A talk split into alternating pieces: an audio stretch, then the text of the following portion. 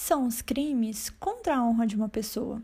Geralmente, as pessoas usam termos do direito penal de forma equivocada, principalmente quanto a esse tipo de crime, né, contra a honra de uma pessoa, que são comuns até mesmo em redes sociais. Por exemplo, Fulano disse uma calúnia contra mim, no sentido da pessoa ter falado mal, inventado uma mentira ou inventado uma característica negativa sobre a pessoa.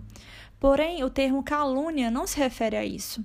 Calúnia é uma imputação falsa de um fato criminoso a alguém. Logo, deverá existir alguma descrição correspondente no texto da lei. Por exemplo, praticará o crime de calúnia se João disser que Fernando furtou a bicicleta de Paulo, sendo que este fato não é verdadeiro.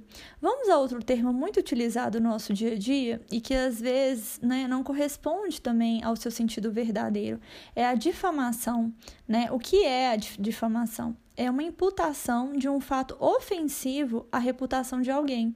O que se busca é desacreditar a vítima, mas sem atribuir a ela um fato criminoso.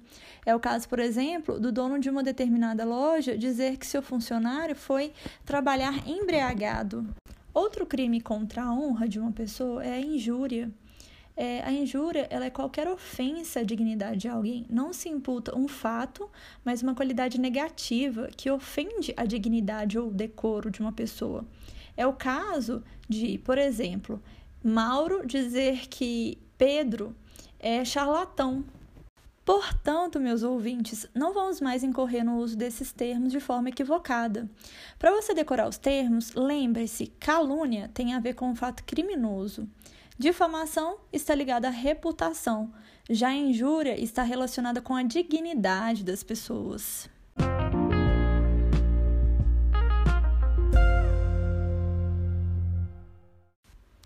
Caros brasileiros, a gente sabe que a cada lei que é criada no Brasil, há pelo menos uma, duas, três, quatro, enfim, várias leis de exceções, né? Não seria diferente com os crimes contra a honra. Nós eh, vamos ler aqui né, o artigo 142, que fala sobre as imunidades legais que atingem apenas a injúria e a difamação. Nesse caso aqui não vai entrar calúnia, né, o artigo 142 do Código Penal.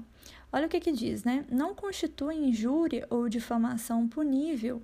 É, o primeiro inciso fala da ofensa irrogada em juízo, na discussão da causa pela parte ou por seu procurador.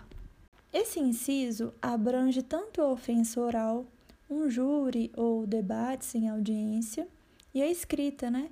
Por exemplo, quando o advogado vai escrever uma petição, uma alegação final, um recurso. Para que haja excludente, é preciso haver um nexo entre a ofensa e a discussão da causa. Então, nós temos que ter esse nexo, né? essa ligação entre a ofensa e a discussão da causa. A excludente alcança o autor e o réu, assim como assistentes, terceiros intervenientes, inventariantes, etc. A excludente existe mesmo que a ofensa não seja contra outra parte, mas contra o terceiro, uma testemunha, um exemplo, e desde que seja relacionada à causa. O segundo inciso sobre essa exceção é, diz o seguinte: a opinião desfavorável da crítica literária, artística ou científica, salvo quando inequívoca a intenção de injuriar ou difamar.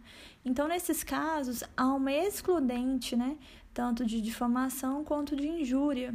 Se a ofensa foi feita através da imprensa, né, que é um veículo normalmente usado pelos críticos, aplica-se-á a regra específica da lei de imprensa. Qual é, né? É o artigo 27, inciso 1 da Lei 5.250 de 67. Diz assim a lei: não constituem abusos no exercício da liberdade de manifestação do pensamento e de informação é a mesmo mesmo inciso, né? A opinião desfavorável de uma crítica, por exemplo, é, há muitos críticos né, que usam esses veículos, né, revista, jornal, para poder fazer uma crítica desfavorável a algum livro, alguma obra de arte, e isso não constitui crime. O terceiro e último inciso fala sobre o conceito desfavorável emitido por um funcionário público, em apreciação ou informação que preste no cumprimento de dever do seu ofício. Essa é uma hipótese especial de estrito cumprimento do dever legal. É quando o funcionário ele emite né, uma posição desfavorável quanto a alguma informação, no dever, né, no seu dever, no seu trabalho. Então, isso também é uma exclusão do crime. Então, meus caros, esse artigo foi uma exceção ao crime contra a honra. Vamos agora mais algumas é, características desses crimes. Quem pode praticar o crime de calúnia, difamação ou injúria, né? Quem é o sujeito ativo desses crimes, né? E quem é o sujeito passivo? Lembrando que o sujeito ativo é aquele que faz uma ação contra o sujeito passivo, que é o lesionado. Então, o sujeito ativo ele pode ser qualquer pessoa em qualquer um desses crimes, né? Pode ser um homem, uma mulher, a idade não importa, então qualquer pessoa. O sujeito passivo, que é a pessoa lesionada, no crime de calúnia pode ser qualquer pessoa também, e admite-se também a questão da pessoa jurídica, né? Um crime ambiental, por exemplo, né? Se a empresa, vamos pensar na empresa de creme dental, a Colgate fala que a Oral B praticou um crime ambiental, então isso seria um crime de calúnia, né? Portanto, admite-se que a pessoa, o sujeito passivo, seja uma pessoa jurídica.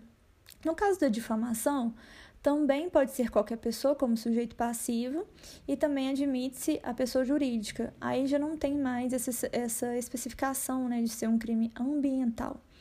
E quanto à injúria, o sujeito passivo também é qualquer pessoa, só que nesse caso não admite né, uma pessoa jurídica. Lembrando que a injúria é um crime contra a dignidade, portanto, o sujeito passivo não pode ser pessoa jurídica. Outro detalhe importante é o tempo da consumação. Em que tempo que eu considero que este crime foi consumado, né? No caso da calúnia e da difamação, é quando a ofensa chega a conhecimento de terceiros. Então, quando isso acontece, um terceiro fica sabendo, né, da calúnia ou da difamação, o crime foi consumado. No caso da injúria é diferente, né? A ofensa ela tem que chegar no conhecimento da vítima. Lembra que injúria tem a ver com dignidade. Então, quando o, a ofensa chega ao conhecimento da vítima, é aí que ela está consumada. Então, é diferente o tempo de consumação para calúnia e para injúria, sendo que calúnia e difamação, por exemplo, são é, é a mesma característica, né? É, quando a ofensa chega ao conhecimento de terceiros. Caros ouvintes, é, será que esses crimes admite-se a forma de tentativa? E a resposta é sim. Admite-se a tentativa em qualquer um dos crimes hum, de forma escrita. Então, se você manda um e-mail, um bilhete para alguém, e nesses e-mails, né, bilhetes, enfim, contém algum crime de forma escrita, há sim é a admissão para a forma tentada desses crimes. Último ponto que eu gostaria de trazer sobre os crimes contra a honra é a retratação. Será que ela é cabível, ela não é cabível? Bom, eu tenho a dizer que na calúnia e na difamação a retratação é sim cabível. Mas quanto à injúria, olha que interessante, a retratação não é cabível. Em termos jurídicos, a retratação é uma causa especial de extinção da punibilidade. Então, consiste na confissão de um erro, o ofensor retira o que havia dito. Então, é só no caso de injúria em que não é cabível a retratação, né?